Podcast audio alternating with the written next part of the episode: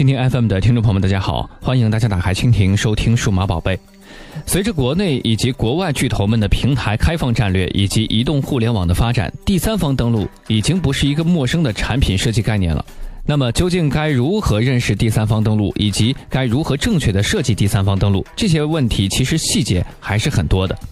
首先，我们来了解一下什么是第三方登录。所谓的第三方登录，就是基于用户在第三方平台上已有的账号和密码，来快速的完成己方应用的登录或者注册的功能。而这里的第三方平台一般是已经拥有大量用户的平台，国外的比如 Facebook、Twitter 等，国内的呢比如微博、微信、QQ 等。第二，为什么要用第三方登录？第三方登录之所以会被广泛的应用在产品设计上面，是因为它有以下几个优点：第一，对普通用户，一。相对于本地注册，第三方登录一般来说是比较方便快捷，能够显著的降低用户的注册和登录成本，方便用户实现快捷登录或者注册。第二呢，不用费尽心思的应付本地注册对账户名啊或者密码的各种限制。如果不考虑昵称的重复性的要求呢，几乎可以直接用一个账号走遍天下了，再也不用在大脑或者什么地方记上 N 多个呃不同网站的 APP 的账号和密码，整个世界一下子也就清净了。三呢。在第一次绑定成功之后，之后呢，用户便可以实现一键登录，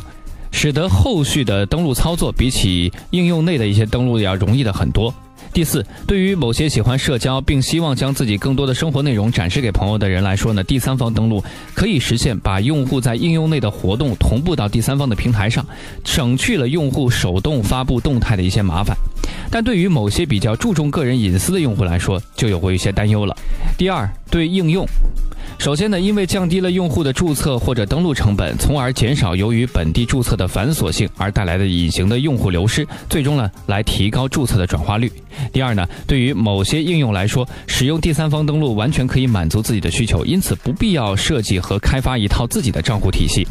第三，通过授权可以通过在第三方平台上分享用户在应用内的活动，在第三方平台上起到一个宣传作用，从而增加了产品的知名度。第四，通过授权呢，可以获得该用户在第三方平台上的好友或者粉丝等一些社交信息，从而后续可以针对用户的社交关系网进行有目的性的营销宣传，为产品的市场推广提供另一种渠道。那么对于第三方。第一呢，增加用户对平台的依赖，用户越多，使用平台的第三方登录，就代表着平台对该用户的粘性也就越高。第二，获得更广泛的影响力，只要用户使用提供第三方登录的应用，那么这个提供第三方登录的品牌就会被用户浏览，有利于对平台的拉新和促活。使用第三方登录要注意的地方，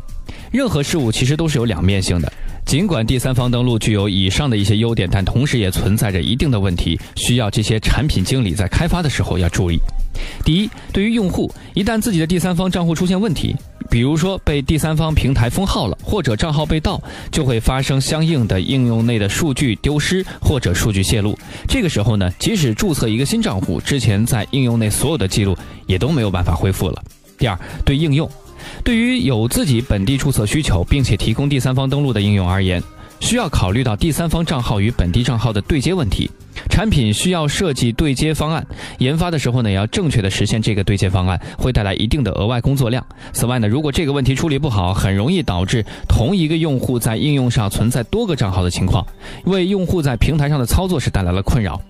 最后总结一下，就是应用账号登录与第三方登录呢是均有利弊的。无论何种选择，力求尊重用户，为用户带来方便，这个大方向总是不错的。至于具体选择嘛，则要结合自己产品的一个形态、定位、风格以及愿景来进行选择。不同的场景使用不同的实现方式，具体问题具体分析。当然了，用户也要根据自己的使用习惯。如果说你在某 APP 或者某网站注册一下呢，只是为了应付，或者说只是为了在这个网站上或者这个 A P P 上短期内获得一些功能，或者说获得一些信息的话，第三方登录一下可以。那么之后呢，也就基本上会忘掉了。当然，如果说您需要在这个 A P P 或者是网站内需要大量的获得信息，包括长期使用的话，其实最好是在这个网站上注册一个属于自己的账号。这样的话会便于以后在这个网站上获得更多的信息，并且呢方便快捷。